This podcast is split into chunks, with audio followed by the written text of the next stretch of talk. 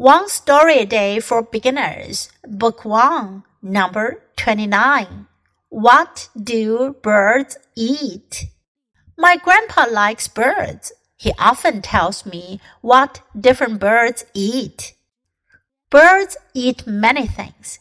Some birds eat worms. Some birds eat seeds and nuts. Do you want to know something funny? Birds eat many different things but they don't have teeth. How do they chew their food? I wonder.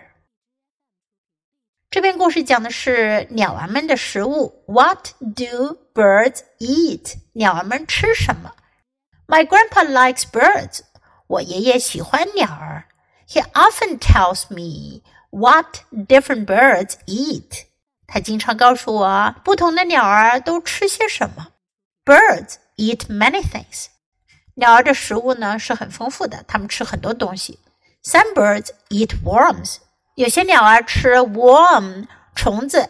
什么样的虫子呢？是指蠕虫、软体的虫子，类似蚯蚓那样的，叫 worm。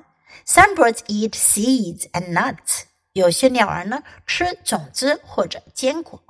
Do you want to know something funny？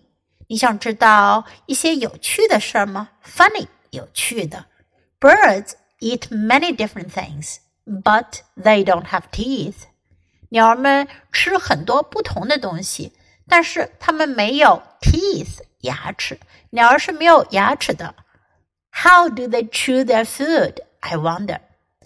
Chew 咀嚼，他们是怎么咀嚼他们的食物的呢？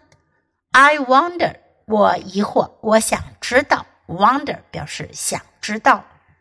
Okay, now listen to the story once again. What do birds eat?